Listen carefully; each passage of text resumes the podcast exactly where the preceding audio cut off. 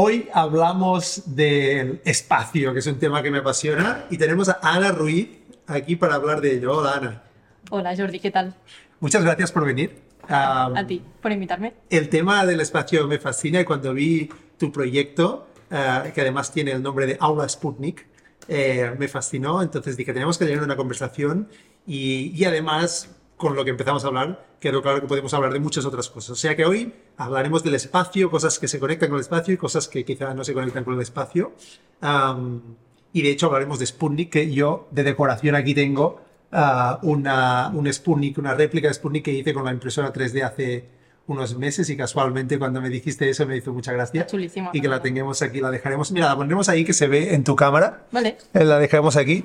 Y la otra cosa que tenemos es el, es el uh, Yuri Gagarin, que también imprimí con la impresora 3D y también está de decoración por mi conexión además con Rusia, eh, por mi mujer, así que... Bueno, la impresora está allá atrás, o sea Exacto, está ahí en, la, en, la, en, el fondo normalmente. Te voy a pedir uno, ¿eh?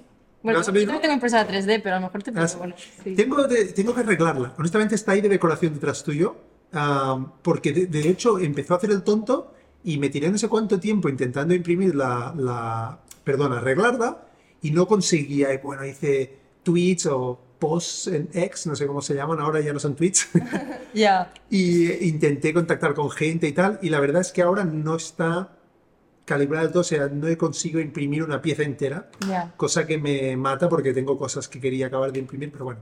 Esto es otro si alguien nos escucha y quiere ayudarte. Exacto. Si hay alguien ahí que sepa mucho de impresoras 3D y quiera venir a ayudarme, tengo una Creality CR10 que, que me hace el tonto y no puedo acabar de imprimir cosas. Pero bueno, nos vamos. Ya has visto que nos vamos por las ramas y esto pasará. Pero tienes una. Sí. Tienes una impresora también, ¿eh? Sí, porque la utilizo para hacer los talleres. Ah, vale. ¿Y qué imprimes? Imprimo unas piezas que son llamadas unas PBLs, que lo que hacen es eh, conectar una botella de agua con el cohete y luego los lanzamos en los talleres. ¿Cómo mola? Alguien que puede decir que construye cohetes, aunque sean de, como de prototipo, me parece ya un buen inicio de conversación. esto lo haces en Aula Sputnik. Sí. Empecemos por ahí. ¿Qué es Aula Sputnik? Pues Aula Sputnik es un proyecto que lo que hacemos es eh, unir el espacio con valores. O sea, educamos valores a través del espacio yo empecé de manera voluntaria a hacer cosas en los coles y realmente me di cuenta de que tenía mucho potencial porque llamaba mucho la atención a los niños el tema del espacio. Y dije, esta es la mía, eh, voy a explicar cosas del espacio, pero para educar valores. Como por ejemplo, trabajo en equipo, la tecnología para un buen uso, también el tema de la mujer en el sector aeroespacial.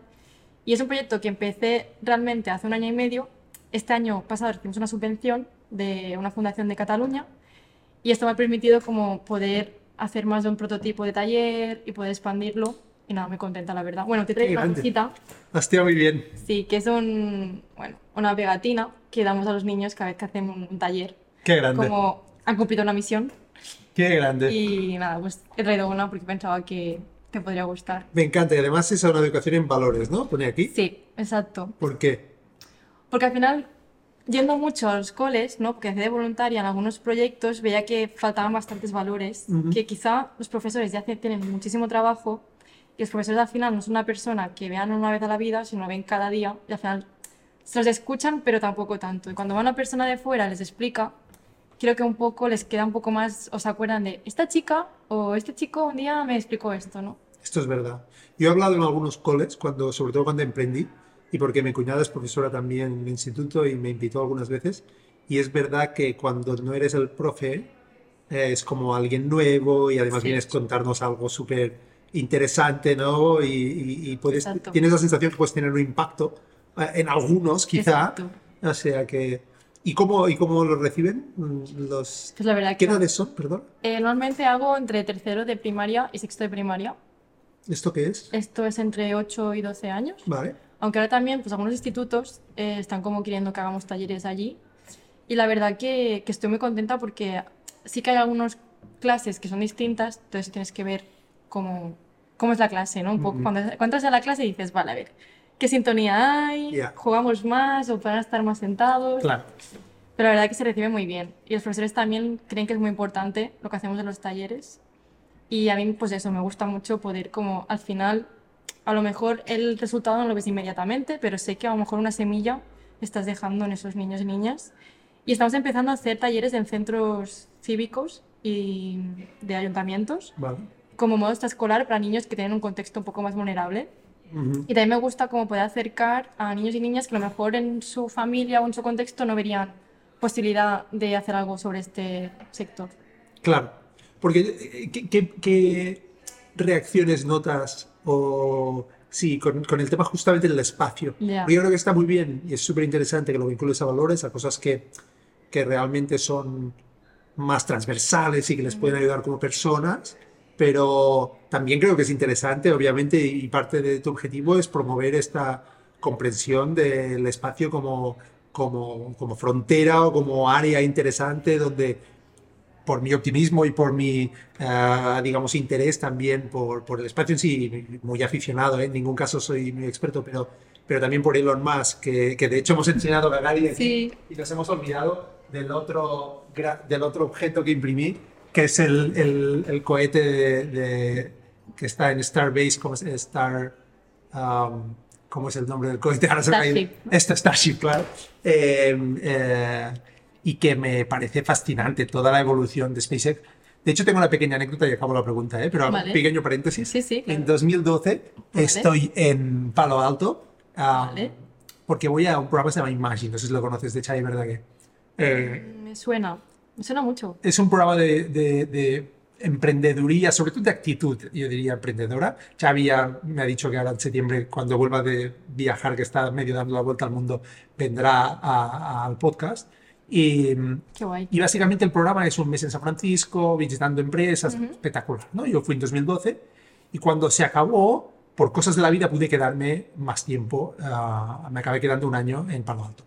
Y lo flipante fue que el día que digo, vale, me quedo aquí en la casa esta y tal, me dicen por la tarde, hey, que vamos a, que vamos a la NASA esta tarde, ¿te apuntas? Qué guay. Y yo digo, pero, pero un momento, la NASA, ¿pero qué dices?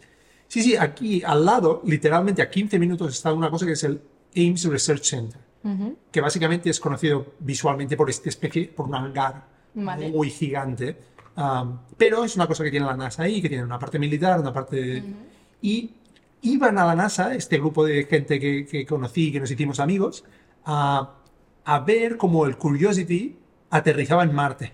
O sea, coincidió justo ese momento. Coincidió ese día Wow. y lo alucinante fue que era como ir al, al Camp Nou. Era como ir al Camp Nou. O sea, aquí la gente va al Camp Nou y dice, bueno, claro, el deporte. tal.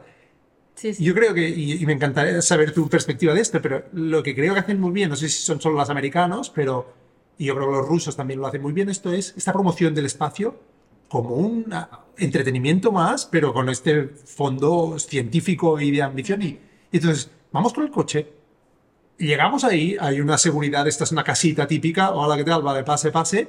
Entras, aparcas, Qué guay. unos jardines, proyectores con, ra- con radiofonistas ahí de- describiendo lo que está pasando y Sí, sí, la reproducción programa 3D de cómo llega el cohete, lanza el tal y aterriza.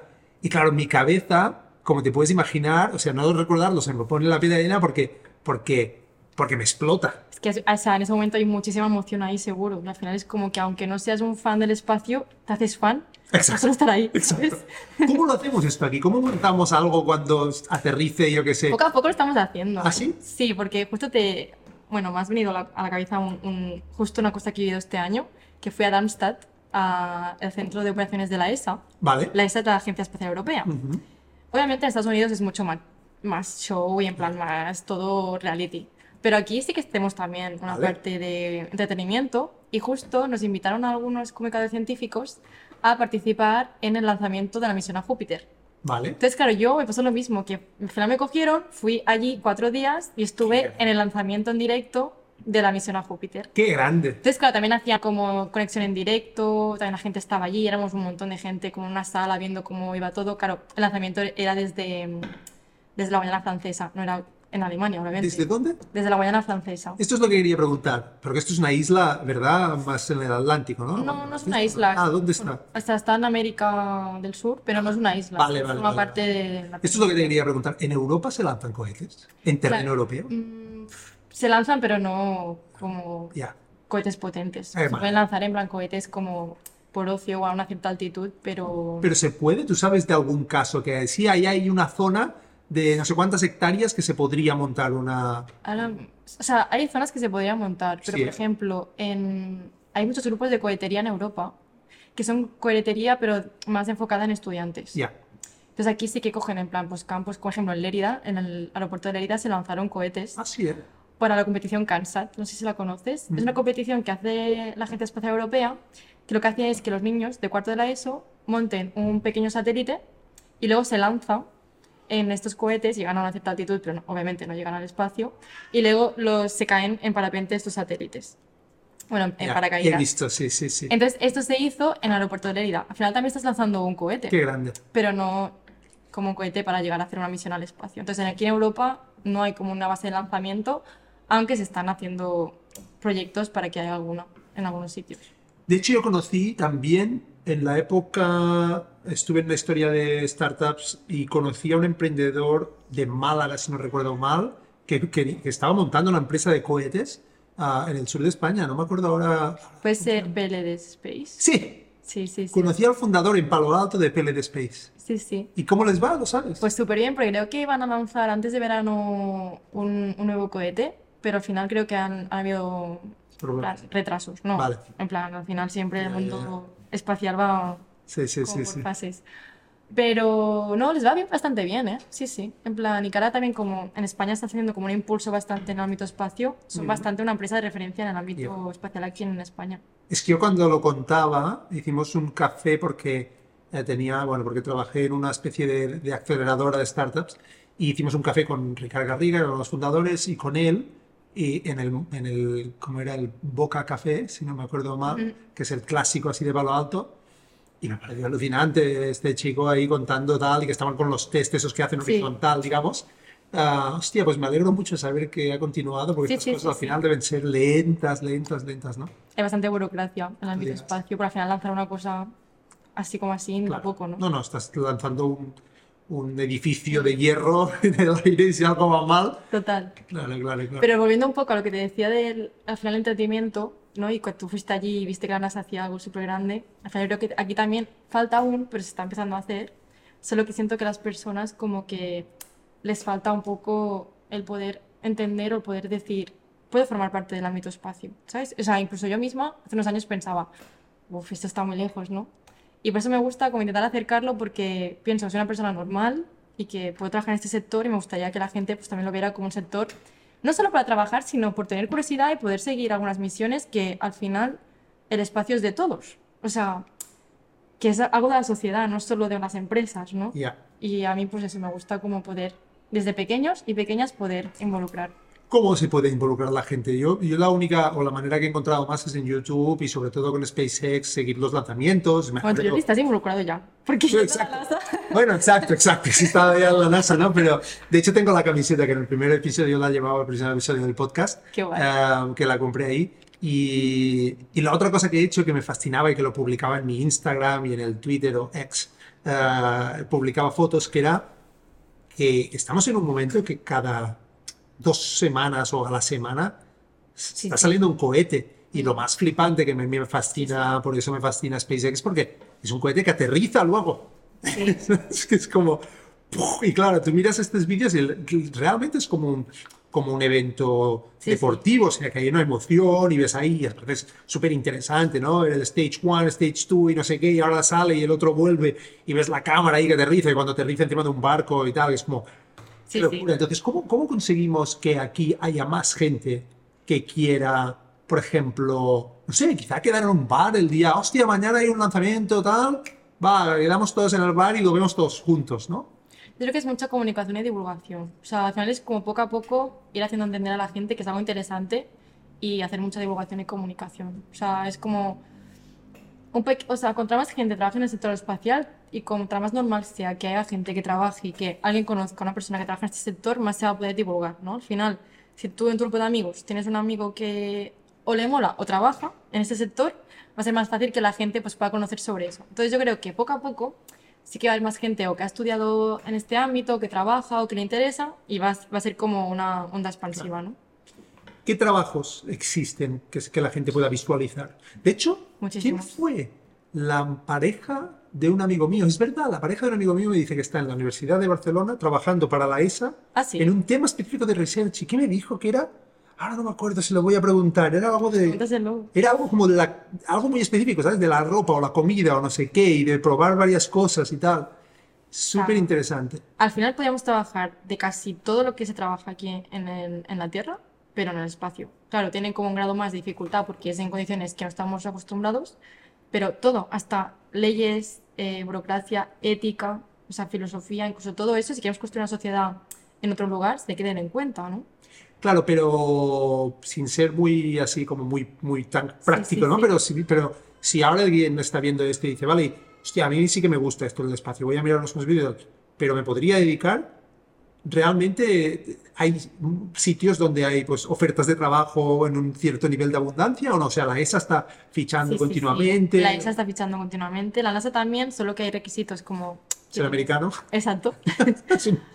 Pero a nivel Sí. Europa, en la ESA lanzan un montón de, la final de, de ofertas laborales y de muchos ámbitos distintos, de comunicación, de organización de eventos también, Ajá. de eso, de en plan de algo más como, más tema diplomacia incluso, ¿no? O, Ya. abogacía, muchísimas cosas.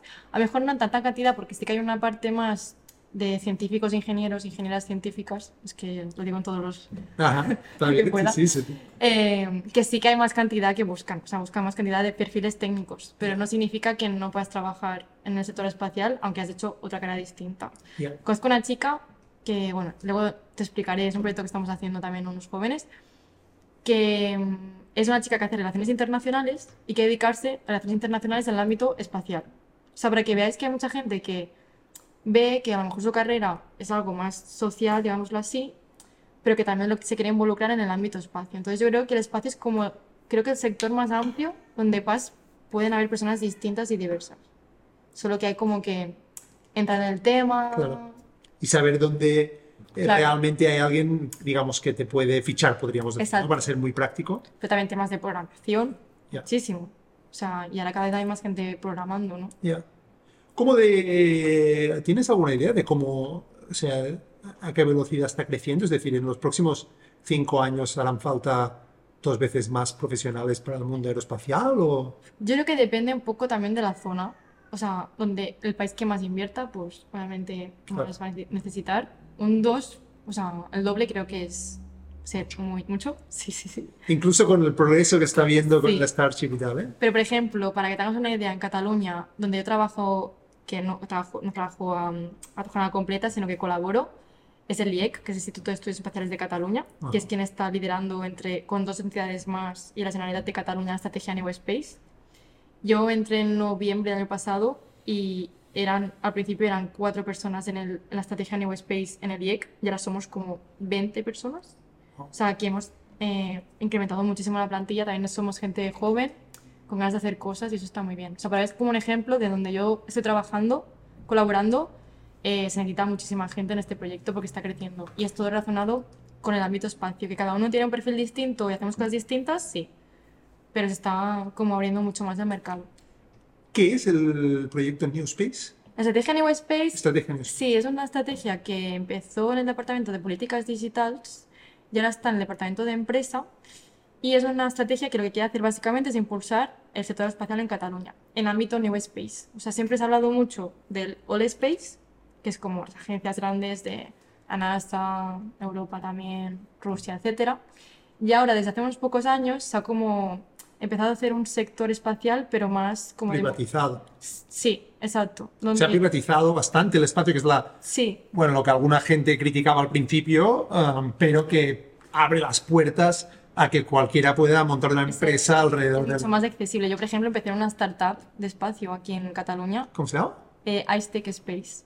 Y entonces, claro, en plan, a mí me dio la oportunidad a trabajar en el ámbito espacio justo cuando salí de la universidad y realmente no tenía que ir hasta la Agencia Espacial Europea para poder trabajar de ello, ¿no? Entonces, da la oportunidad a que pequeñas empresas o gente que a lo mejor no con tanto inversión económica al principio, pues pueda trabajar en este sector. Y todo empezó por el CubeSat. No sé si sabes qué No. es el CubeSat. El CubeSat es un prototipo que nació de la universidad, justo de, o sea, creo que fue en Estados Unidos, pero fue un profesor de Cataluña, el que estaba allí viviendo y lo, y lo creó él. Y es un prototipo que al final es un, un satélite pequeñito, ¿vale? Para a través de un satélite pequeñito, pues se pueden hacer pues miles de cosas y miles de aplicaciones y no se necesita pues, tanto material ni llegar a una órbita tan, tan, tan, a tan altura. Ya me suena, ya lo estoy buscando aquí.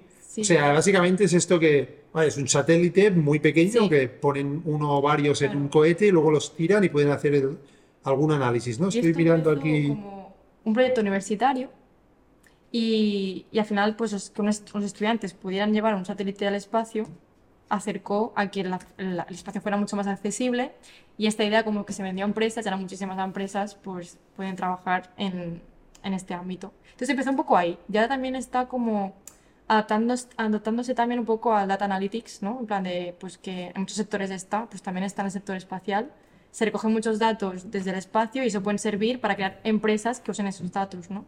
La ESA, por ejemplo, da datos gratis, gratuitamente, de sus satélites Sentinel y cualquier empresa podría usarlos para hacer alguna aplicación. Por ejemplo, pues para aplicaciones como la gestión forestal, del mar, incendios, muchísimas aplicaciones. Tengo aquí misión a Júpiter, que has comentado un poco. ¿De qué se trata la misión a Júpiter? Pues la misión a Júpiter es una misión que empezó hace muchísimos años, como a lo mejor 12 o así. Y justo tenía que haberse lanzado en el 2020, pero por la pandemia se retrasó hasta este año. Y es una misión que la Agencia Espacial Europea eh, ideó para analizar si había vida o si hay vida en las lunas de Júpiter. En las lunas de Júpiter hay, bueno, hay 79 lunas en Júpiter, pero las que vamos a ir con esta Vaya noche. Sí, sí, sí. Mal chiste, lo siento. eh, no, no no, sé si es tranqui. bueno o no el chiste, pero me ha parecido como obvio. tranqui, tranqui. O sea, todo el rato ves las lunas, ¿no? Imagino, o sea, es como Sí. una noche permanente. Exacto. Sí, sí, tal cual. Qué bueno. Pero hay tres lunas en concreto que son bastante interesantes para poder ver si hay vida, porque están como cubiertas de hielo. Entonces quieren ver si en las profundidades hay, hay vida. Y se va a llegar en 2032 a Júpiter, o sea, hay un largo viaje. Y primero va por, o sea, se lanzó, está de camino ahora a Mercurio, al planeta Mercurio, y luego volverá a la Tierra, y luego volverá a la Luna, y luego volverá hacia Júpiter. Este es uno de los retos, ¿no? Que tiene este, este área del espacio, es que todo toma mucho tiempo. Sí, Porque, por- porque la complejidad es enorme, es enorme. el tamaño de- de- de- del reto es enorme, que por eso, eh, perdona que vuelva otra vez a, a Elon. Musk, pero me parece tan increíble lo que ha hecho en el periodo que lo ha hecho. Y si Starship eh, acaba convirtiéndose en lo que tiene que convertir, me parece tan increíble que exista tal nave y que, y que pues, se pueda hacer lo que promete, ¿no? De hecho, también me comentaste sobre el tema de Artemis, Ujú. um, que si eh, no me equivoco, la NASA eh, otorgó a SpaceX el, Sí, el sí, sí. proyecto, ¿no? Con, con- con el Starship, en teoría, para ir a la Luna, ¿no? Sí, o sea, realmente al final el Starship es para justo poder llevar a personas, o sea, el objetivo es llevar a personas a la Luna y a Marte. Al final es crear un cohete muy potente, más que Saturno 5, que fue el cohete con el que se lanzó Apolo, la misión Apolo. Y claro, la idea es como al final crear un, cohete súper potente que pueda llevar a personas y muchas también como eh, repuestos y subsistencia para estar allí. Y claro, es un reto súper complejo. O sea, al final, el espacio es un reto muy, muy complejo porque tienes que tener en cuenta muchísimas cosas. Pero también es la gracia, ¿no? Porque al final es como... creo que la gente que estamos en ese sector nos gusta un poco los retos también, ¿no? Exacto, te, iba a decir, te tienen que gustar los retos y además, y yo creo que la gracia es que cuando haces un reto tan, tan difícil, yo creo que lo que hace cuando la gente pregunta, ¿por qué el espacio? ¿Por qué gastamos dinero? Yo creo que lo que consigues es que si haces, consigues eso, muchos otros problemas de la Tierra empiezan a volverse simples, empiezan a volverse más fáciles. Claro, Porque claro. si eres capaz de mandar, de mandar esto, si le pones encima la gasolina, que es como del tamaño, me parece que es del doble que la Torre Eiffel o algo así. O sea, es como dos Torre Eiffel, una metida encima de la otra. Y eres capaz de mandar esto al espacio.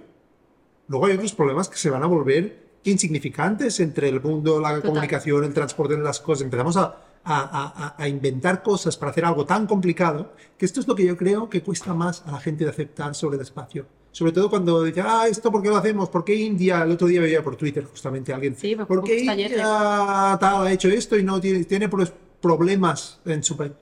Eh, bueno, todos los países tienen problemas, los americanos tienen un montón de problemas, entonces no haríamos nada. No, no saldríamos de casa porque siempre hay mm, problemas más graves.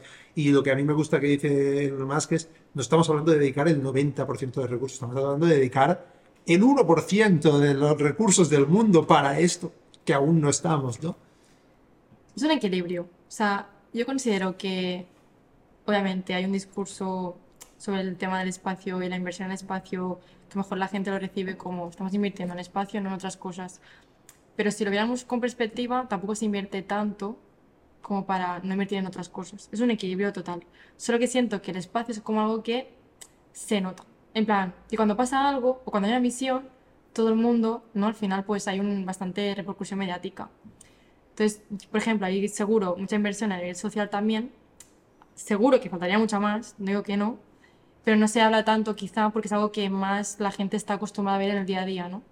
Entonces el tema de espacio es como algo súper, súper, súper diferente y que no mucha gente tiene en su día a día, entonces por eso a lo mejor es como que tienen esa, ven esa lejanía en que inviertes un euro en ese, en ese sector y no me va a repercutir a mí. Entonces por eso es importante como la divulgación y la comunicación de ese sector, pero en el sentido social, que creo que a veces es lo que nos falta un poco de hacer partícipe a la gente de este sector.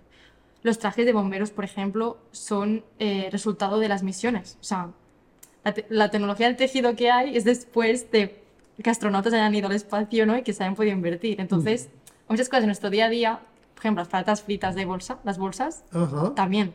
Así es. Sí. Entonces, claro, hay cosas que en tu día a día pues lo ves normal, pero que son cosas que se han hecho gracias a lo que, como tú decías, la inversión en el espacio. El velcro, ¿no? ¿Sabía también? Sí, también, exacto. Sí. Y también para mí es un reto poder, por ejemplo, cultivar comida fuera del espacio, porque tampoco sabemos de aquí a unos años cómo estaremos aquí, cómo está la Tierra para poder cultivar en plan verduras, ¿sabes? Entonces, si tenemos más herramientas o más avance en cultivar verduras, por ejemplo, en situaciones extremas, quizá aquí podremos también tener verduras, ¿sabes? O sea, no es para ser catastrofista, pero estamos a cuarenta y pico grados esta semana. Sí, sí. No, yo creo que es lo que dices, al final tiene que ver con encontrar retos más difíciles que, claro sobre todo que nos inspiren también, ¿no? Es lo que hablábamos antes. ¿Por qué, eh, ¿por qué está bien? Yo siempre a veces hago la comparativa con el fútbol, ¿no? Mi, padre era futbolista y, siempre me pareció, pues, eh, valoro mucho el deporte y sus valores, ¿no? Pero sí que el negocio del fútbol como tal a gran escala, ¿no? Pues me parece que tiene a veces una uh, atención desmedida, ¿no? En cuanto a negocio, ¿no? Y cuando alguien dice, no, no podemos hacer el espacio, no podemos hacer determinadas cosas, y lo comparas con la atención que recibe algo como los, algunos deportes, esto es lo que no me, no me encaja, ¿no? Em, sí, sí. Se me ha ido el... No, no, totalmente. Por ejemplo, el fútbol es un mundo que mueve mucho, mucho, mucho dinero y que es un mundo por eso más cercano a la gente. Porque la gente en la calle, o todos hemos jugado fútbol alguna vez, en cambio, en el espacio no has jugado tanto con eso a veces, ¿no? No te ves tan partícipe. Y ojalá en algún momento se consiga que cuando se haga una misión al espacio, como la de Júpiter, pues se haga como un estadio entero viendo como el lanzamiento, ¿no? Exacto. Como viví yo con el Curiosity. Exacto. Em, a mí hay un ejercicio que hice de pequeño que no sé si me influyó en mi interés sobre esto. ¿Vale? Ah, que era el cohete este, digamos, la botella de Coca-Cola, eh, digamos, girada, un poco de agua, una, una mancha y unos pies y ir hinchando hasta que, que, me acuerdo, lo hicimos en la terraza de, de casa de mis padres, donde crecí. Claro, sale volando, se coló al vecino, cayó agua en las cabezas y tal. No sé si me influyó, pero la idea de que tú, con los materiales que tienes a casa, es capaz de hacer que una cosa vuele 20 eh, metros y entiendes además esta noción de la propulsión y tal. O sea, me pareció tan fascinante.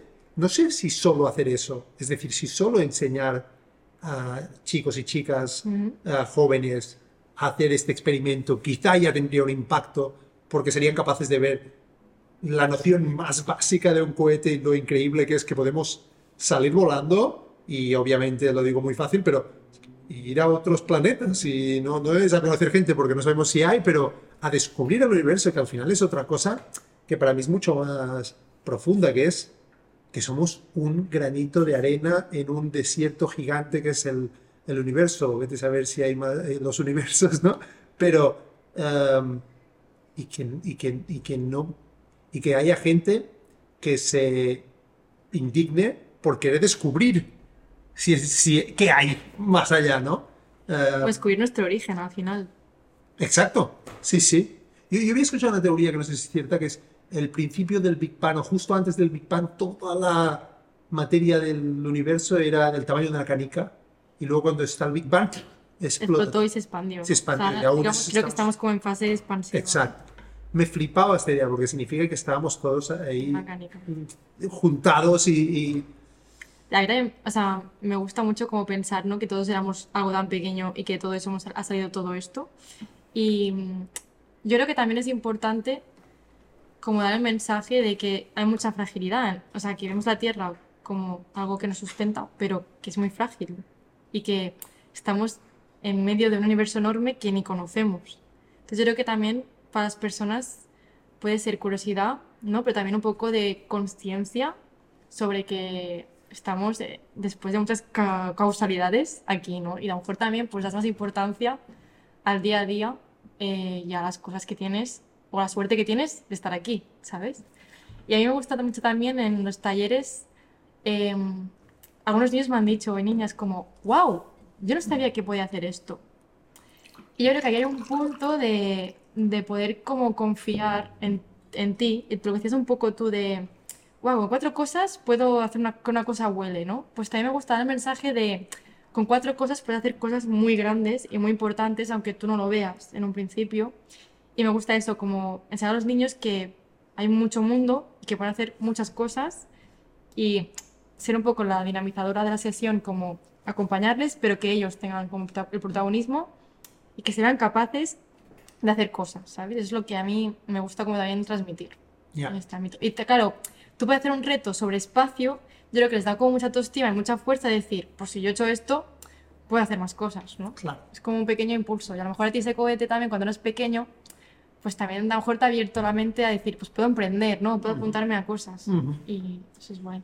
Sin duda, la- la- el otro día en el podcast eh, con Carlos Guayar hablábamos de esta idea de eh, una vez ves que algo es posible, ya no lo puedes desver. Claro, y entonces aceptas que es posible.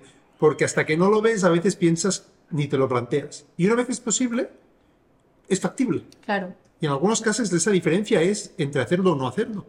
Y, y yo creo que esto es, esto es lo que vi también en Silicon Valley, ¿no? Que una vez te vas a dar un paseo y alguien te pasea por Google, alguien te pasea por no sé dónde, te presentan a un emprendedor que ha montado una empresa que tiene mucho éxito, no sé qué, y lo empiezas a tocar y a ver, empiezas a desmitificar Claro, la imposibilidad de que esto exista o sea posible, ¿no? Y de pronto dices, ostras, yo también podría hacerlo esto, porque yo también soy una persona espabilada, ¿no? exacto. Me pregunto si Pero también, un punto, Sí, un punto, sí. perdón que te interrumpa, pero es No. que también hacer lo posible, pero que tenga conciencia de lo que haces. En plan, no hacer por hacer tampoco, ni que sea algo que repercuta o que pueda afectar a los demás, ¿sabes? En plan, que pues ser capaz de hacer lo que quieras, pero que tenga un poco de sentido y un poco de base, que esto también es importante. Bueno, dependerá de qué te inspires, ¿no? Exacto. Y que hay al máximo de cosas interesantes que inspirarte, que es lo que intentas tú al final, es inspirarte con el espacio, que es increíble y podemos, eh, digamos, ilusionarnos sobre todo lo que podemos conseguir. Exacto. ¿no? Muy de acuerdo, muy de acuerdo, muy de acuerdo. Em, ¿Qué más? ¿Qué más tenemos? A ver, ah, has comentado otra cosa que tiene que ver con la mujer y el espacio. Sí. ¿Qué, cu- cu- ¿Cuál es a día de hoy la realidad? Yo podría hablar de la realidad de la mujer en tecnología, específicamente, al menos en empresas de software, y aún es pobre. Está cambiando, pero aún es pobre. En, en 2012, cuando estaba en Palo Alto, era casi inexistente. ¿Cuál es la realidad en el espacio, dirías tú?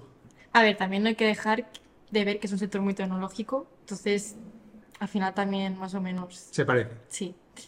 Sobre todo desde fuera, cómo se ve, ¿no? El sector al final espacial, lo que decíamos, se ve un sector lejano y para muchas niñas o mujeres se ve como un reto que cuesta mucho de llegar. Entonces, claro, las mujeres, es verdad, vivimos, hemos vivido una sociedad que no nos empujaba a hacer cosas o a, creernos en, a creer en nosotras, entonces hay mucho trabajo hecho y hay, por ejemplo, en las universidades un 20% o así son mujeres.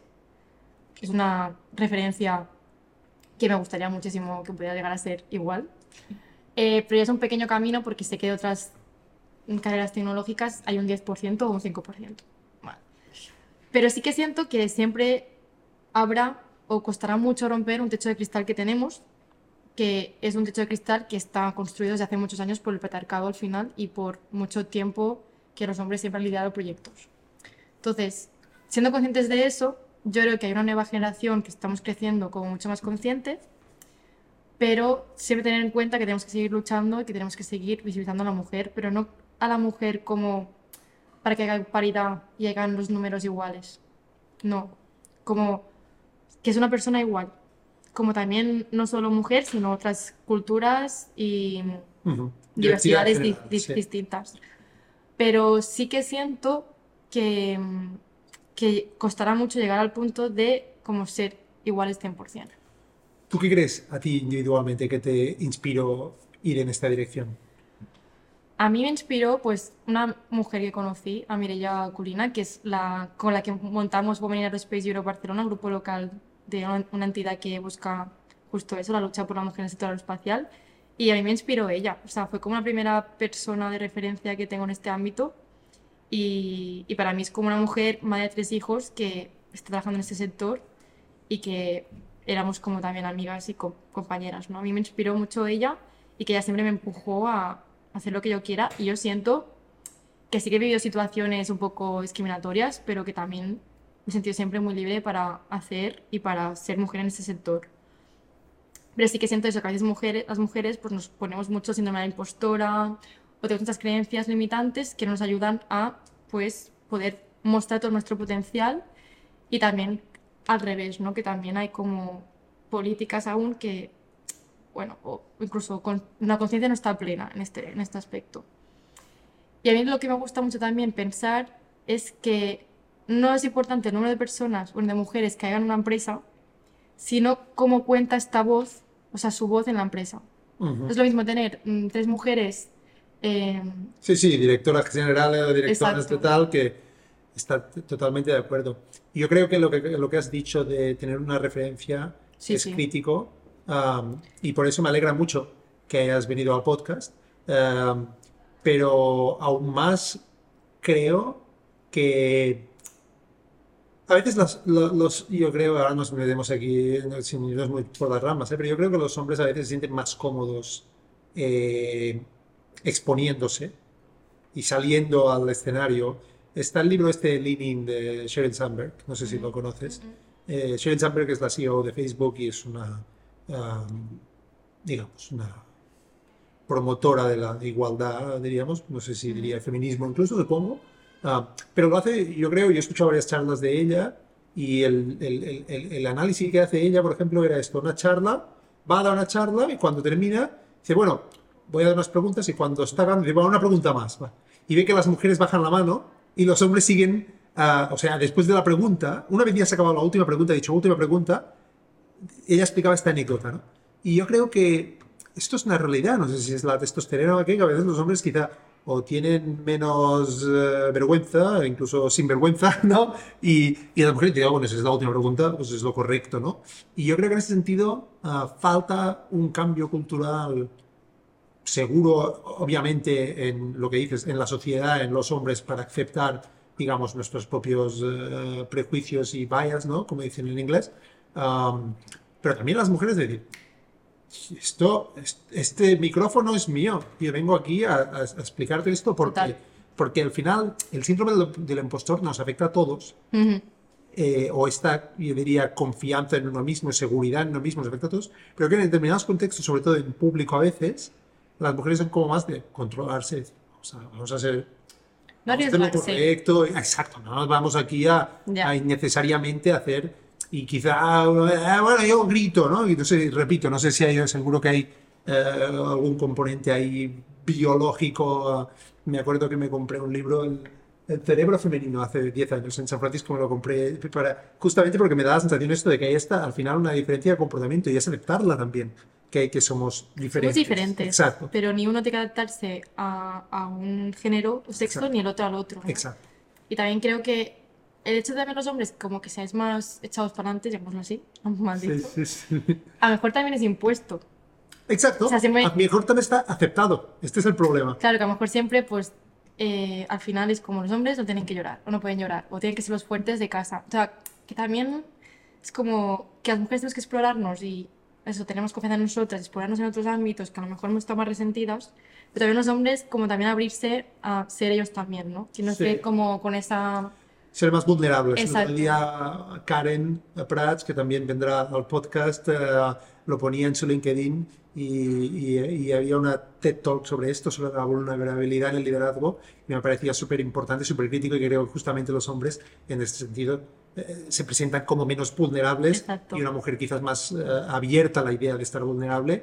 Y yo creo que ahora este cambio cultural, que hará esto más común y que favorece- favorecerá un poco el liderazgo, podríamos decir, femenino, eh, como, como, digamos, como esto, como la vulnerabilidad como una cosa normal, por Mm. ejemplo, ¿no? Am, Y comparando también con el tema de referentes, o sea, me gusta mucho compararlo con el tema del fútbol. O sea, hemos ganado el mundial, el, el mundial femenino, y al final lo que estamos generando son referentes en niñas que eso ya lo verán posible. O sea, de aquí a 10 años ya será normal haber ganado un mundial, ¿no? Hoy no.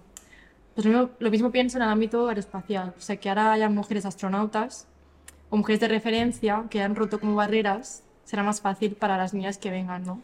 es curioso. los niños. O sea, que los niños Sí. también vean. Exacto, que tu referente sea como niño una mujer. Exacto. Y esto lo he pensado mucho, a mí, digamos, como en, en, en tema de negocios tal, digo, ostras, que a mí me gusta mucho, yo que sé, Steve Jobs tal. Pero cuando Marisa Mayer fue la CEO de Yahoo y hizo unos cambios muy interesantes y tal, pues yo creo que promover, y yo creo que cada vez pasará más, por supuesto, pero hace falta ser referente y hace falta esa, esa aceptación de lo que nos hace diferentes y de cómo lo debemos también compensar, lo que decías, ¿no? De en un auditorio, si dicen quién va a salir y quizá por tendencia natural saldrá más el hombre porque tiene, yo qué sé, lo que sea, pues saberlo y que, y que no haya un juicio, digamos, a la mujer y dice, ah, pero qué atrevida, qué tal. Pues no, sales y punto, ¿no? Yo, ahora que tengo una hija, ya lo he pensado siempre, pero ahora que tengo una hija más lo pienso, ¿no? Estas cosas de asegurarte que no intentas evitar un poco a veces esta especie de juicio al- al- a la persona por, por su género, ¿no? De, ah, eh, qué, si es un niño, qué valiente, si es una niña, ay, qué mona. No, Bueno, sí, es mona y también es valiente, ¿no? Entonces, También nos pasa con otras cosas, con las edades, tenemos prejuicios con las edades, o por la manera de vestir, o la cultura de donde vienes, o sea, muchísimas cosas que creo que se va ya de- del sexo, ¿no? Y también nos afecta a la hora de hablar con una persona en la calle, o en donde en el trabajo, donde sea, por simplemente la edad, o por eso, por el idioma que habla, o sea, ya es todo distinto.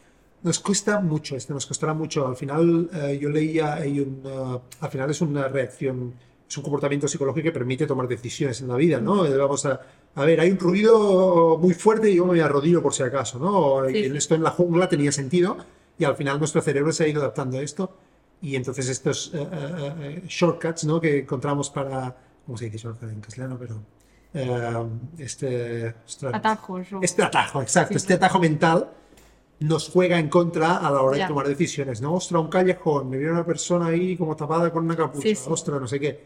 Y, y el reto ahí es controlar realmente los miedos, ¿no? Pues mira, viniendo esto del tema atajo en plan mental, me ha venido como un recuerdo de los talleres que hago, que sobre todo el taller 3, que es la mujer del sector aeroespacial. Eh, me ha gustado mucho porque lo llevo haciendo desde el 2019, 2020 y he visto mucha progresión en, en los niños. O sea, veo como el cambio Está de curso a pasando. curso. Sí. Y les propongo que dibujen una persona que va al espacio y una persona que construye un satélite. Vale. O sea, yo ese ejercicio lo hice, o sea, me lo hicieron en una formación justo para hacer talleres voluntariamente y yo lo primero que pensé fue dibujar hombres. Ya. Pero fue con los ejemplos de dibujar una persona que apaga un fuego, una persona que pilota un avión y una persona que hace cirugía. Y ese experimento se hizo en Estados Unidos en Sí, el Lo había 2017. o escuchado así. algo así. Entonces yo como que lo cambié como a mi sector Claro. y dije, venga, voy a ver qué pasa. Y, sea, he ido viendo que al principio, o sea, cuando empecé a hacer el taller, pues casi todo dibujaban niños. En plan, Y encima les decía poner el nombre, o sea, que era como un poco el juego. Pero luego me ha gustado porque reflexionábamos sobre lo que habíamos dibujado y como que explicaba que era un estereotipo, ¿no? Y al final les dije, el atajo mental, lo que decías, te llevará a pensar una cosa, pero luego tú, ya sabiendo eh, este, esta creencia que tienes, puedes cambiarlo, ¿no? Y me ha gustado porque he ido viendo que las niñas ahora sí dibujan a, a mujeres. O sea, que hay niños que dibujan hombres y alguno, alguna mujer, pero sí que las niñas que antes dibujaban hombres, ahora dibujan mujeres. Entonces sí que veo como un cambio. Entonces estoy como contenta también como para dar un mensaje al final también positivo en este, en este ámbito, de que estamos haciendo las cosas bien y porque hay más referentes también, Claro, poco a poco esto se va a ir modificando. total. Pero sí, me hace mucha gracia. Y entonces también incluso niños me han dicho, como es que todo el mundo debe hacer lo mismo, ¿no? O sea, que también los niños, al final también hay muchos que están como mentalizados en este tema. Hay algunos que lo ven como nuevo, pero sí que veo que poco a poco se está como mejorando en este, en ese sentido. O al menos siendo más conscientes. Y Sí. luego, bueno, entran en unas reflexiones que pienso, son conversaciones de adultos. ¿De O qué sea, tipo? ¿Saber un ejemplo? o- eso entre ellos, luego en la clase, pues mucho dices que es verdad, porque las chicas podéis hacer lo que queráis y los chicos a veces no lo vemos, ¿no? Y luego la chica le, una niña le contesta. Se crean bastantes como debates entre ellos, fortaleciendo la idea de la mujer en el sector aeroespacial y me gusta también como dejarles como el espacio para que ellos puedan hablar de este tema, que también forman parte de él, ¿no? Claro.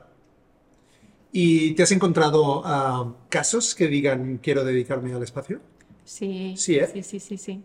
Sí, en plan, había, hacía algunos talleres también que era como que explicaran que querían ser de mayores y luego pues la adaptábamos al tema espacio y tal, pero decía, por ejemplo, me decía alguien, pues quiero estudiar psicología, ¿no? Pues también le decía, pues también puedes estudiar psicología en el ámbito espacio, ¿no?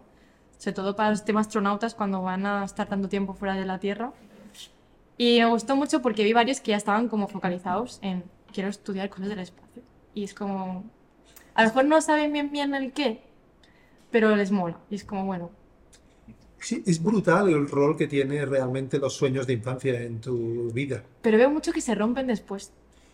Se rompen, pero yo creo que están ahí. Entonces, quizás se rompen porque están como esto, Con porque no se han trabajado y porque está otra cosa y tu tío te dice que tienes que ser abogado y no sé qué. Pero siguen estando ahí, entonces yo creo que se puede ir salvando quizá. Hay cada vez más gente, yo diría, desde Sí. la pandemia, que ha habido como tantos cambios en el mundo, que mucha gente se está replanteando la vida, yéndose a vivir remoto, nómada, tal, y cosas de estas. Y quiero pensar que más gente se planteará esto. Pues tengo que, tengo que- hacer algo relacionado con el espacio. dicen. Sí, yo creo que sí, que también a, o sea, los niños no se les puede romper el sueño, porque el sueño queda dentro, pero sí que veo que niños se limitan mucho sus capacidades. Sí, sí, lo he visto. Ya. No solo niñas, también niños, ¿eh? Y bueno, su entorno pues quizá no les favorece, pero yo creo- confío que al final van a saber, como tú dices, pues a cabo del tiempo, luchar por lo que quieren. Sí, necesitan estos, estos eh, sueños, estos referentes, sueños referentes, y luego normalizar quizá esta conversación sobre el espacio. Yo soy muy fan, con mi mujer somos muy fan de, de con otra gente, no estamos solos, ¿eh? de la película eh, Interstellar, Ah, eh, Christopher. Nolan. Eh, ¿te, te- te gusta la película? Sí, sí, sí, sí. Yo creo que hay mucha gente que ni necesariamente toca tema espacio ni nada, pero Te toca igualmente.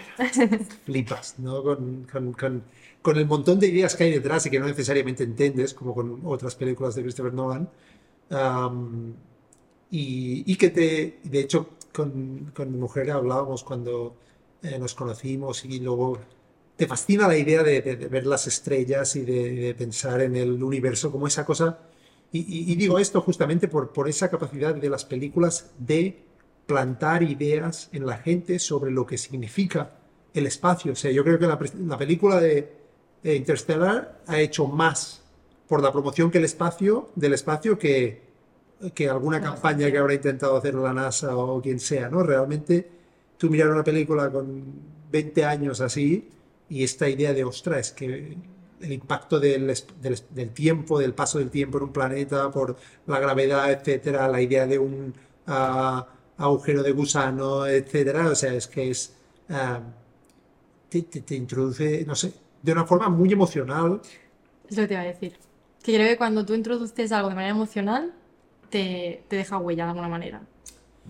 Esto, esto es, ah, este libro que tengo aquí, tiene aquí Brain Rules y el de detrás, ahora lo, me voy a, lo voy a hacer. Voy a, voy a- cogerte algún libro, ¿eh? Sí, ¿Me dejas prestado alguno? estos libros, Brain Rules y Brain Rules for Babies, ahora que soy padre, ah, este libro es buenísimo. Porque O sea, mola mucho tu biblioteca, la verdad. Sí, la verdad es que me hace mucha ilusión. En el YouTube tengo libros de... El Atomic Habits, Sí. lo había visto y me gustaría ese leérmelo. Está bien, tengo un vídeo en YouTube, si lo quieres ¿Ah, ver, sí? colgaré el, el- Pues el link, lo colgaré por aquí a algún sitio. Súper. Pero hice vídeos sobre libros um, porque me gustan mucho los libros. Y me encanta tenerlos como físicamente, es como un trofeo de haberme leído el libro, que siempre lo digo, que me gusta como recordatorio también. Puedes volverte a leértelo, pero solo que lo lees. Sí, y tengo muchos, la mayoría los tengo. Si cojo un libro, por ejemplo, Atomic Habits, Ujú. eh, ¿ves? Hay como muchas páginas dobladas y luego cuando a veces hace tiempo que no lo miro, vengo aquí, giro la página doblada, en este caso incluso lo marqué eh, con lápiz, eh, porque esta manera rápida de recordar de qué lleva el libro sin tenerme que leer todo de vez, otra vez, ¿no? Eh, Yo solo que recordándote de esto, acordándote de este punto, ya. Exacto, recuerda la idea. De hecho, te decía esto del libro del cerebro justamente por el tema de la memoria. Am, este persona lo que dice en este libro Ujú. es un libro muy interesante sobre cómo funciona el cerebro, pero de forma muy educativa. Y una de las cosas que dice es que ah, si tú eres capaz de vincular una memoria, un conocimiento literalmente a una emoción, pues claro, se planta con mucha más fuerza ah, esa conexión neuronal ah, y esa memoria se planta con mucho más fuerza. Por lo tanto, yo creo que tenemos que aceptar que la gente no hace cosas en la vida de forma puramente racional. La gente decide lo que hará en la vida, ¿no? al menos la que te hará más feliz en la vida, sea eh, trabajar en el mundo aeroespacial, sea eh, ser emprendedor y vender camisetas, o sea lo que sea, porque en algún momento algún tipo de vinculación emocional se ha construido alrededor de esa idea. Y creo que cuanto más aceptemos esto, sin irnos al sensacionalismo puro, Ya. más efectivos seremos a la hora de promocionar ideas buenas. Bueno, creo que más, más auténtico te saldrá, ¿no? Porque al final es algo que tú tienes como dentro y lo expresas, lo puedes explicar de esa manera. Exacto, exacto. Y todo esto venía por, por Interstellar, porque creo que hace un rol increíble de promocionar el espacio. Am, y esto que decía de que mi mujer luego nos fascina, pues esto mirar y tenemos la app esta de Star Walk así para encontrar las constelaciones y no sé si la conoces esta que apuntas con el móvil. El otro tengo. día estábamos a- aquí en la terraza y lo comentaba también que, que vi, pasar, ah, vi pasar los satélites de Starlink. Sí, se ven un montón, ¿eh? Sí, Está- yo no, yo solo una vez. Ah, he y de casualidad. Sí. O sea, estábamos sentados aquí fuera y, y, y dije, eso no son estrellas, no es un avión, No. no, es un, ¿sabes? Pero ahora se ven los satélites, ¿eh? en una noche de verano. Sí. O sea, que vas a algún sitio. Pero yo vi la fila, ¿eh? Sí, sí, sí, pero también hay satélites que tú los ves Sí, ¿eh? orbitando. Pero tienes que tener un buen. Una buena. O sea, no iluminación y un buen cielo para Y poder. desde dentro de Barcelona quizás no. No, no. ¿Tú vives en Barcelona mismo o no? No vivo en Castelldefels. Ah, vale. Sí, sí, Sí, yo creo que desde Barcelona. Aquí se ve la, la luz de Barcelona un poco en las nubes, cuando hay un poco de nube, por eso se ven un poco más En las Castelldefels estrellas. también, un poquito. O sea, Sí, Pero se puede ver más esas estrellas que en Barcelona. sí, sí, sí, sí, sí, sí. sí. Pero Eh. me flipa mucho en plan eso, que ir con la aplicación del móvil. Siempre mis amigas me dicen, ¿qué estás haciendo ya, Ana? Cuando salimos por la noche. Y yo, mira, eso es Júpiter, eso no sé qué. Cuando salís por la noche de fiesta, ¿te refieres? Alguna vez lo he hecho. Estabas ahí con la copa y tal. Y yo, espérate un momento, ¿qué pasa, Júpiter? Déjate de Júpiter, que ahí está Juan. Total, total. Hostia, qué bueno, Sí, cada uno con su tema, sí, sí. Te Pero también me quería- gusta eso, o sea, es parte de, de yo, de mí. Tienes que encontrar un, bueno, si tienes pareja no, pero un Juan que está mirando Sí, también. también estará mirando las estrellas. Sí, sí. Eh, sí, sí, como, pues ya te digo. De hecho, la cosa que tenemos pendiente con mi mujer que lo hemos hablado es comprar un, un satélite, que si tienes, no, un satélite, perdón, un telescopio, que si tienes cualquier consejo. Digo, ¿van a comprar un satélite? No, no, no, no. Bueno, queda un CubeSat de estos Sí, pequeños sí. como... um, si tienes cualquier consejo de telescopio doméstico así Te de- puedo preguntar. Vale. Conozco alguna gente que seguro que. Alguno de estos que con el móvil puedes ahí apuntar y tal, o bueno, mirar también, ¿no? Pero para saber que sea didáctico, ¿no? Sí, Que sí, es sí. como muy... Y quizá Ya, para vuestra hija también puede ser guay. Exacto. Me haría mucha ilusión que, que Sofía, nuestra hija, crezca, pues, entre otras cosas, con una Claro. curiosidad por este tema, porque hemos sido capaces de verle, hacerle ver lo fascinante que es, ¿no? Bueno, genial. Bueno, me gustaría también comentar que, o sea, a mí lo que me gustó más cuando me enviaste el mensaje fue lo de Sputnik. ¿Cuál parte? sea, Ah, que- de que nuestra gata se llama Sputnik. Claro, fue como en plan, ostras, qué relación entre, o sea, entre tú y yo por solo Sí, la sí, palabra sí. Sputnik. A mí, claro, yo eh, cuando conocí a mi mujer y empezamos a hablar del espacio, pues una de las cosas que salió fue eh, claramente mi ignorancia sobre Roscosmos y la Agencia Espacial eh, Rusa. Las pocas cosas que sabía, y aún sé, no muchos, pero Sí, sí. digamos las que sabía, y, y- y entre ellas sí que sabía el conocimiento de Sputnik. De hecho, en Cataluña la, la palabra Sputnik yo creo que es aún Vox Populi porque había un programa de tele de música Ah, sí. que era de generación de, sobre todo de mi hermana y también de mi hermano un poco, de, que se llama Sputnik, Ah, que, que era un programa de música, era como la MTV eh, Vale. en la tele catalana, um, y que de hecho luego conocí al presentador que, que, bueno. y que me hizo como ilusión, ¿no? Um, Ah, La y, gente lo conoce por la vacuna de... exacto, ahora cuando digo que mi gata se llama Sputnik, la gente dice, ah, por la vacuna, no, por la vacuna, No, no, por el por la vacuna. Bueno, hay una, una cosa que quizá no sabes, que la mayoría de la gente no sabe, el significado de la palabra Sputnik. Sí, lo sé, y te voy a explicar porque también tengo una historia personal. Venga, va, explica, a ver, a ver. Yo tengo un cantante favorito, Ah, vale. que es Carlos Sandes. ¿Carlos qué? Sandes. Vale. Es un, bueno, te dirían en plan que yo digo que es indie, pero la gente es- dice que es pop indie ya, Vale. al final. Y, y me encanta este cantante, es como, Vale. este- o sea, mis dos amigas y yo somos super fans. Vale. Y tiene una canción que se llama Sputnik Vale. y habla justo pues de ese día que se hizo el lanzamiento, Vale. entre otras cosas. Interesante. Y te, te cantó. y a- si Claro, tú te gustaba el cantante con esa canción, Claro, pero fue antes la canción que realmente el tema del espacio. O sea, yo conocí antes el cantante y escuché la canción, pero luego, o sea, fue como a mitad de la universidad, cada uno tenía como esta pasión Qué por el bueno. espacio. Y justo un día estábamos yendo con el coche, mis cuatro amigas y yo, o sea, mis tres amigas y yo, que éramos cuatro, y em, justo lo- yo conducía y llevaba yo la música puesta. Que conduce lleva la música, eso está clarísimo. Y entonces salió la canción Sputnik. Y yo dije, tengo que investigar sobre esta canción. Y entonces descubrí en plan, pues que Sputnik significa compañero de viaje. Entonces yo en ese momento le dije a mi amiga, eh, se llama, o sea, Sputnik significa compañero de viaje. Y esta amiga justo no le gusta Carlos Sandes. Y justo como estábamos viajando en el coche y era, era como la copiloto, fue como un momento muy bonito, como mi compi de viaje, ¿no? sí, sí. Y no sé, me gustó. Es exactamente esto. De hecho, el compañero de viaje en el coche o en el tren, o Sí, sí. por eso la luna, digamos, el satélite literal o un satélite se le llama Sputnik también. O sea, Sí, exacto. Entonces también vinculé este nombre a mi proyecto porque me gusta ser como el compañero de viaje de una persona a lo largo de su vida, ¿sabes? En plan, como que el espacio te acompañe en tu vida. es así. Y como también fue el primer satélite que lanzó la persona, o sea, que lanzamos los humanos, Sí. em, creo que es importante como que la educación es el primer lanzamiento hacia la vida, ¿no? Y por eso le di esta vinculación. Y bueno, eso, entre mi cantante favorito, el significado, y luego, plan, el primer lanzamiento fue Claro. Sputnik. Y cuando te dije que mi gata se llamaba Sputnik y si conectas Claro, el claro. wifi, el wifi se llama Sputnik. De Ah, hecho, eh, teníamos una broma al principio, antes de que se llamase Sputnik, teníamos esto que hacen dos wifis que tienen dos antenas, una más rápida y otra. Sí. El principio se llamaba Roscosmos y NASA.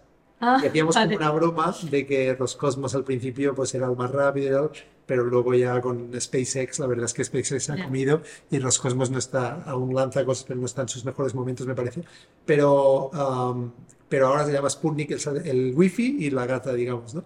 Esa es la, A completo. pues la gata sobre todo por el compañero, no sé si se ha quedado por aquí o se ha ido, pero porque es nuestra, nuestra compañera de viaje eh, vital con mi mujer ahora.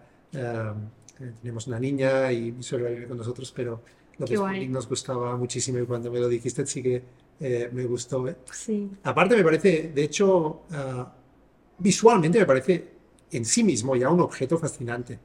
Eh, lo que esto. Exacto, no sé si alguien, la gente es tan consciente, yo creo que, ah, exacto, aquí, aquí se ve perfecto, pero am, estuve en un museo, ¿qué museo fue?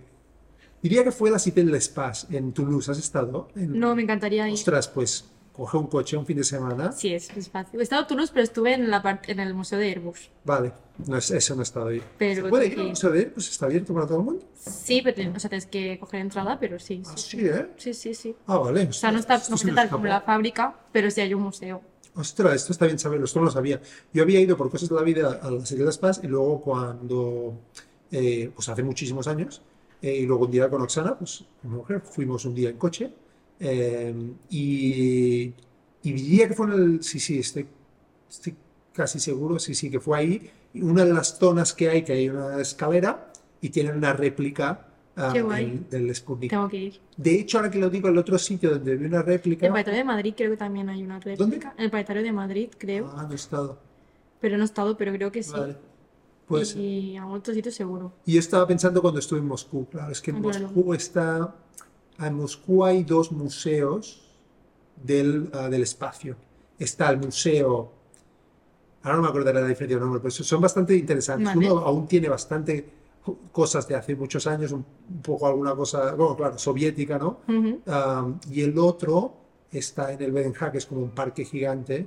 um, y los dos casos son muy interesantes. Y estoy pensando si había, pero bueno, ahí, ahí es que a mí me encanta. Si, si no has ido a Moscú, eh, No, estado, tienes que- ahora no estado. obviamente no es un buen momento ah, para ir a Rusia, pero el museo este en el espacio está en la ciudad y es brutal porque tiene una, encima de lo que es la fachada, una especie de estatua eh, que es el propio, como la cola del cohete y encima, y mola muchísimo. Y tengo de hecho, ahora no tengo, si no ahora buscaré mientras ah, comentamos, buscaré alguna foto porque...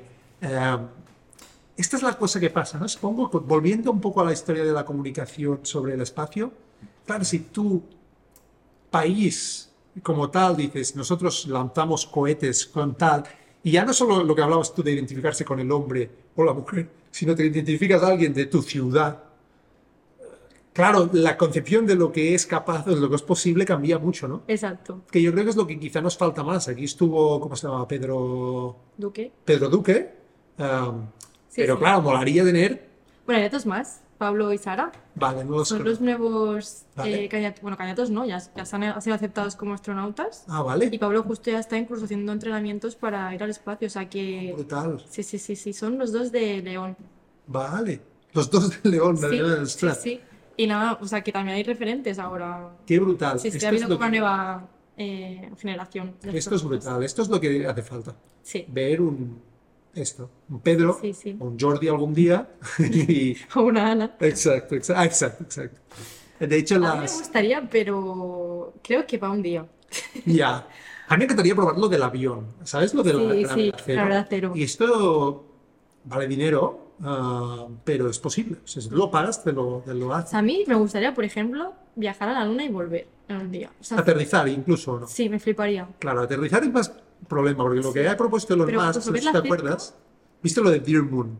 Sí, Dear Moon es ese los turistas que van a Sí, ir. Sí, con sí, esta en principio, pero no aterrizan, ya. dan solo la vuelta. Pero a mí también eso me gustaría, ¿eh? Aterrizar es el problema que es- me parece que es el problema, ¿no? Que es súper mucho Sí, más sí, sí, complicado, sí. ¿no?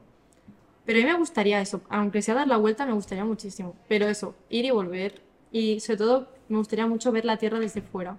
Ya, O sea, creo que, porque he leído algunos libros de astronautas y tal, lo que tú sientes cuando ves la Tierra desde fuera, es que creo que como que dejas de dar importancia a las cosas terrenales, ¿sabes? Y dices, voy a disfrutar de la vida porque es que todo el mundo está ahí en esa bola que veo desde fuera, ¿sabes? La inmensidad del espacio, eso, por eso me gustaría tener esa sensación de verlo desde fuera. O sea, creo que me cambiaría mucho la vida como la concibo. O sea, que creo que totalmente. vivo la vida como bien, pero Hay, una, hay un documental, me parece que está en Netflix, que es A Strange Rock, me parece que se dice, Ujú. que se llama.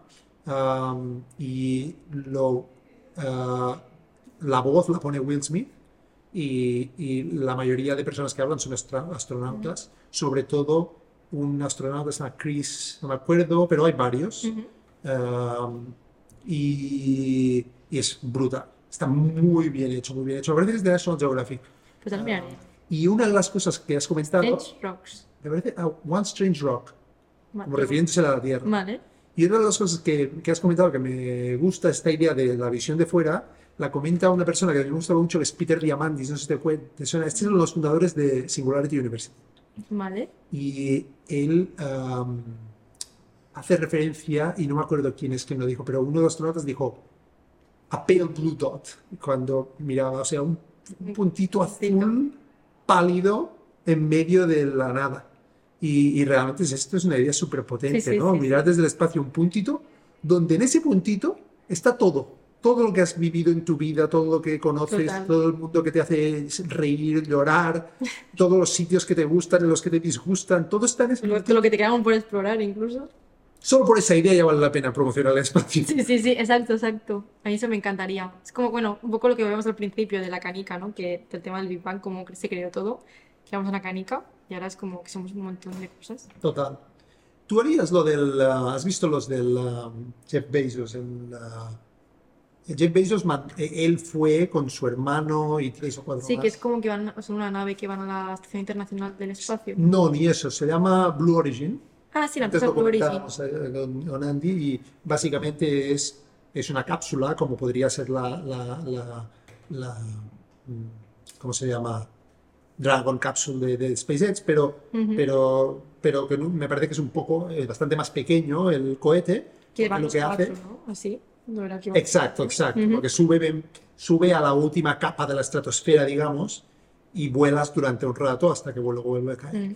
A mí esto, no sé si, o sea, me tira, me tira, pero como es que el espacio es como mucho más pequeño, no sé si, ya que estás ahí, ¿sabes? hombre, ya que estamos aquí, ¿no? Como Forrest Gump, ya que hemos llegado hasta aquí, pues seguimos un poco más lejos, ¿no? Ya que estamos, ya que estamos en, en el lío, ya nos liamos. Exacto, ya tira hasta la luna, hombre, si la veo. Cuando me bebes un cubata te bebes. Exacto, exacto. Ya que nos hemos tomado uno, pues A mí eso no, no... no te tira tanto tampoco, ¿no? Ya que No. estamos, vamos más lejos, ¿no? Sí, pero no. Es como invertir mucho para llegar hasta- ahí, pero... Sí. Lo que escuché, impacto. eh, bueno, sí, todo suma, pero yo lo que Es una experiencia más como si fuera Portaventura. Ya, ya, ¿sabes? exacto, y para mí eso son muchos mm, recursos que tienes que para hacer para lanzar a esas personas al espacio, pues creo que no hace falta. Bueno, me parece lo que tiene de ventajas que cuesta obviamente mucho menos, porque esa cápsula no está pensada para ir realmente al espacio, entonces es mucho más barato. am, y además como que el cohete, como los de SpaceX, también es reutilizable. Am, y la otra cosa, el otro que está es el de Blue Origin, no Blue Origin. Blue Origin es el de Jeff Bezos y luego está el de am, Richard Branson, que no me acuerdo de cómo se llama. ¿O es Blue Origin el de Richard Branson? No. No, es Virgin Galactic. Sí. ¿verdad? Que básicamente el approach es diferente, que es un approach que es como te sube un avión, Y luego te avión deja, y ese-.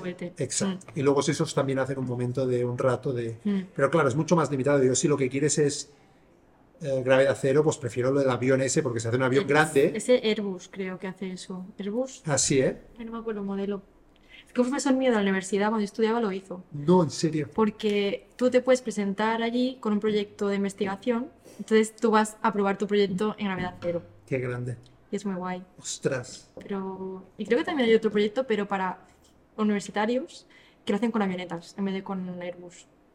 Claro, no Es tienes tanto espacio. A mí luego me gusta esto, cuando ves Ya, que ya. cae y tienes toda una cabina gigante de, de carga de avión y tienes, y, y yo qué sé, que lo haces con 10 personas y puedes volar en todas Mm. direcciones y tal. Esto, me, esto sería flipante. No sé cuánto vale, pero ojalá me lo pueda permitir un día. y, Oye, una campaña para Jordi, ¿vale? Exacto, haremos un crowdfunding para que pueda ir a volar eh, sin gravedad. Y la otra, el otro nivel estoy de acuerdo contigo. Tú también, ¿no? Haremos el crowdfunding, pues. Yo también me gustaría mucho traerme por paracaídas. O sea, hay algo... Pero esto es más factible, pues Sí, esto sí, lo hacen aquí al lado. Esto, Toca. yo también lo tengo pendiente, esto, pero luego lo otro será si. ¿Tú crees que acabaremos yendo al espacio o no?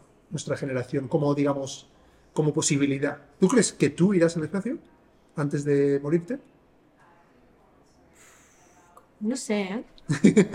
que dudes ya es un buen señal, por eso. O sea, Que claro. es un buen señal. O sea, dudo por si tendría los recursos económicos, pero por la tecnología no dudo, ¿sabes? y si se hace tan barato que los recursos económicos. Pero tampoco, quiero, mm, tampoco sé si quiero que se haga barato. ¿No? Claro, porque creo que también tenemos que proteger un poco el espacio y la manera de usarlo. Entonces, no sé si El objetos... espacio es muy grande, hay mucho espacio, ¿no? Sí, pero también hay mucha basura espacial y muchos... eh, o sea, también consumimos mucho cuando hacemos cada un despegue, ¿no? Ya. Lanzamiento. Entonces, bueno, tengo hasta como Conflicto. parte, sí, de eh, valores en planéticos sobre también explotar el espacio. El que exceso. Tú a la que, digamos, eh, llevas un satélite o una sonda o algo a un planeta, como que ese planeta está contaminado porque ya los- lo has pisado eh, en un contexto que no debía ser pisado, o sea, está pisado por algo humano, entonces ya está contaminado. Bueno, como las expediciones del- de los siglos, del, del principio de la humanidad, que solo Claro. por ir a una isla de pronto traían enfermedades, ¿no? Exacto. Entonces, es como que me gustaría ir al espacio y creo que es posible, pero creo que a nivel económico no sería posible para todos, primero. Y creo que tenemos que regular la explotación del espacio. O sea, claro, es una cosa que no es de nadie, es como, es de todo el mundo, pero también hay que protegerlo al final. Y ahora mismo también hay mucha basura orbitando a nuestro alrededor, que ahora pues no tenemos problemas, pero quién sabe si aquí un- unos años. Ahora sí que hay más políticas ¿eh? para que reducir la basura, Ujú. pero hay cosas de hace muchísimos años que siguen ahí dando vueltas y que alguna partícula o algún objeto ha chocado con la Estación Internacional del ¿Ah, sí? Espacio. Sí, o sea, cada no sé cuántos meses algo choca y tienen como que repararlo los astronautas, o sea que han habido fugas en la Estación Sí, Internacional ¿eh? por culpa de partículas que están, claro, en- están mm, en desórbita totalmente, nadie las controla porque son cosas que se han ido destruyendo. Deja eso pues como que se expande y cada uno va pues a una órbita distinta en la dirección distinta. Sí, Yo sí, esto de no tener containers ni, ni, ni el basurero. Están haciendo proyectos, recoge. ¿eh? ¿Ah, sí? Para subir como containers, satélites como containers y recoger basura. La ESA tiene un proyecto. Y volverlo a bajar. Sí. Ahora lo que se hace también es como que tú asegurar que cuando tu satélite en plan muera, o sea, al final de su vida, tenga que volver a la Tierra y desintegrarse. Eso es la política que se está haciendo ahora. Pero recoger lo que, Claro. al final lo que tú dejas ahí.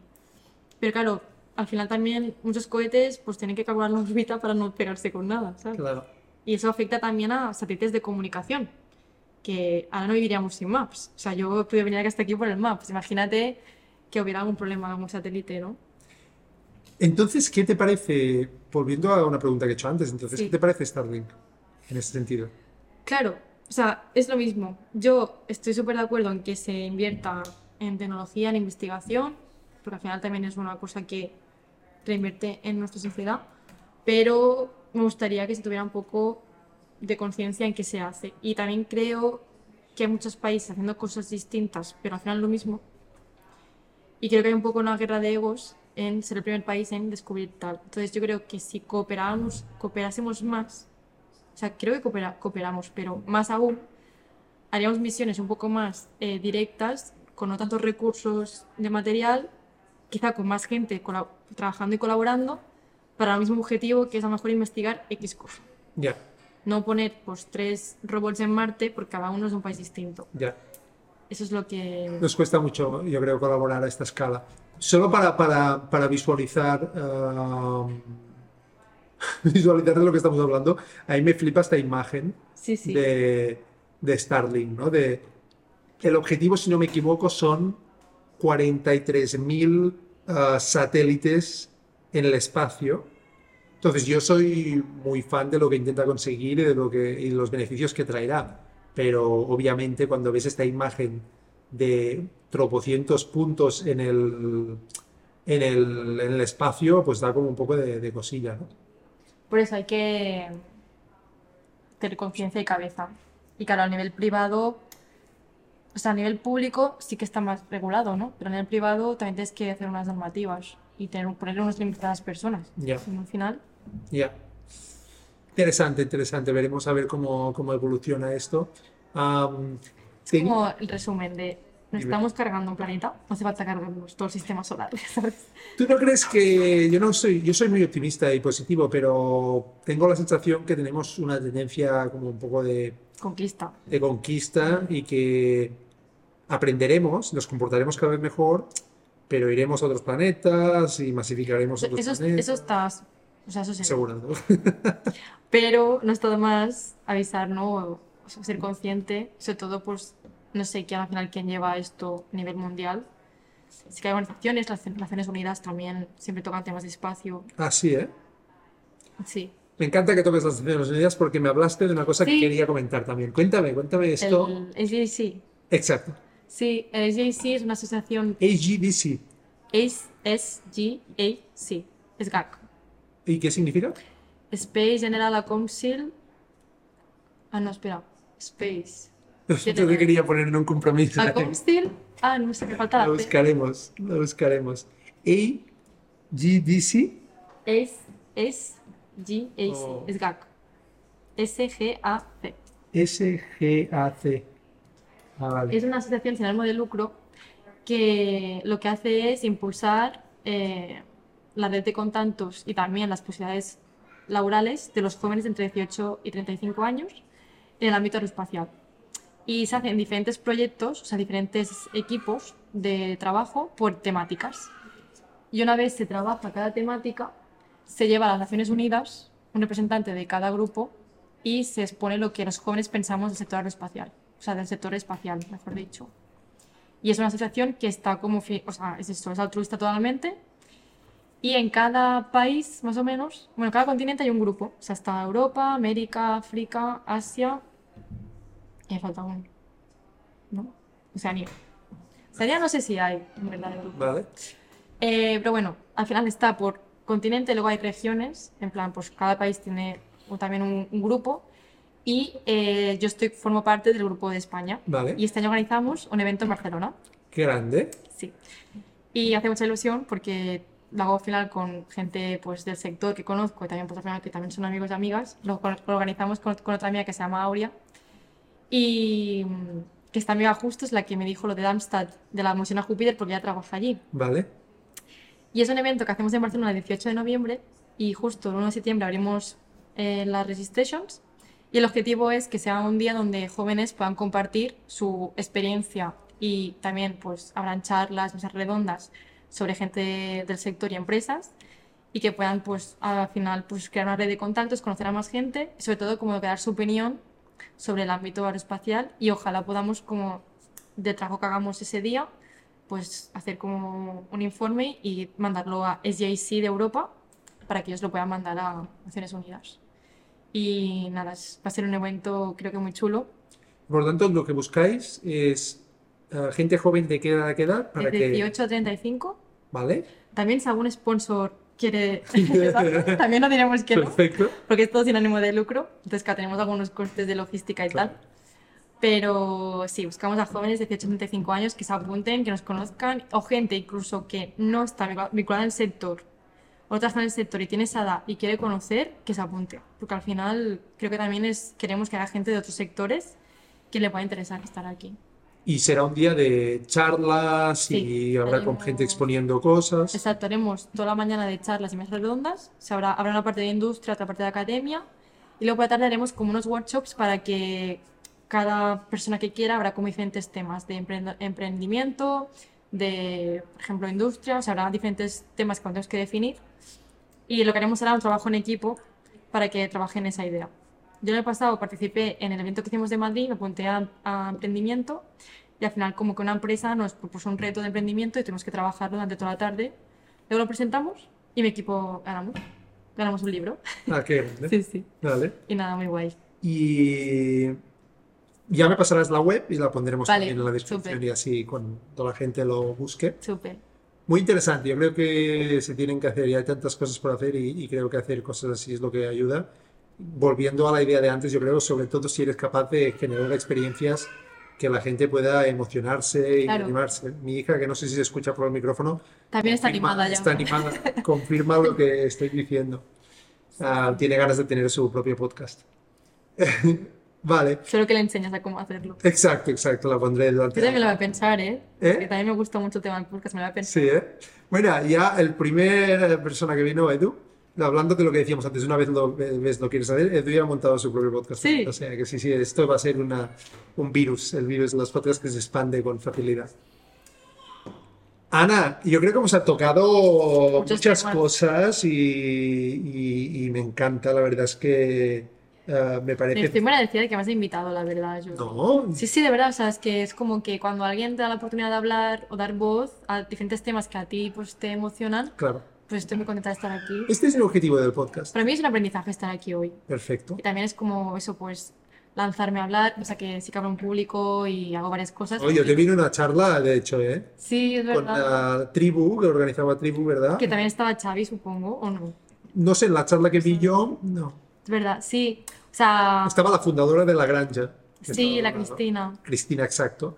Que, que me encantaría que viniera un día Cristina a hablar de educación. Cristina. Porque soy amigo de su hijo, que es emprendedor en tecnología. Ah, vale. Eh, y tengo ganas de que venga porque me flipó lo de la granja. guay. Yo fui a la granja, Ah, tío, sí, ¿eh? porque claro, también me encantan esos temas. Y me invitó, me dice, Ana, vente un día porque creo que te va a gustar mucho. Y yo me he quedado allí, porque me encantó verlo. Pues tengo que ir, tengo que ir, quiero ir con, ah, con mi mujer y con la niña para verlo, pero Muy vi algunos vídeos de ella y tal y, me flipó. O sea que a ver si la convenzo para que se venga un día al podcast también. Pues claro, cuando enviaste ese mensaje pensé, ostras, esta charla la hice hace un montón con la. Fundación Princesa de Girona. Exacto, exacto, exacto. Y fue como, hola, qué fuerte, que alguien Sí, haya sí, visto esto y me escriba. O sea que yo, en plan, animo a toda la gente a que, o sea, como hiciste tú, de escribir a la gente así random, a lo mejor te contesta, a lo mejor no, pero Bueno, yo lo estoy haciendo mucho con este criterio que decías tú antes. Al final yo busco gente que le gusta lo que hace y tiene ganas de explicar ah, y puede salir una conversación que yo creo que ha salido una conversación súper interesante sobre el espacio, sobre la pasión, sobre las emociones, sobre... hemos mezclado todo. Exacto, pero al final es lo Sí. que yo creo, ah, yo creo que es interesante. Así El que... crecimiento ha sido perfecto, o sea, con mucha. Puede hacer publicidad. Flax and Care, puedes hacer publicidad también. Pero a mí ya me ha ganado Jordi cuando me ha dicho, hay mucha, digo, ya está, es que mis amigas te dirán en plan. Sí, ¿eh? adicta a la kombucha con mi mujer también. Sí, sí. Eh, así que yo, si, si quieres añadir alguna cosa más, eh, fantástico, y si no, pues lo No, dejamos aquí. gracias a ti, Jordi. No, ha sido un placer. un Seguirle, seguirle, seguirle, seguirle. placer. Esto es podcast, eh, episodio número 6, será, si no me equivoco, Eh, y espero que lleguemos a los 6.000, así que habrá Retuitear, más. Bueno, Reix, como se llame ahora. Exacto, exear, lo que sea que tenga el nombre. Y Pero un mucha placer. suerte con el proyecto. Muchas Y con gracias. todo lo que... Igualmente, igualmente, veremos lo, lo lejos que lleva todo este tema, así que Al menos a Júpiter ha llegado hoy. Exacto, exacto. Muy bien, muchas gracias, Ana. A ti, Jordi.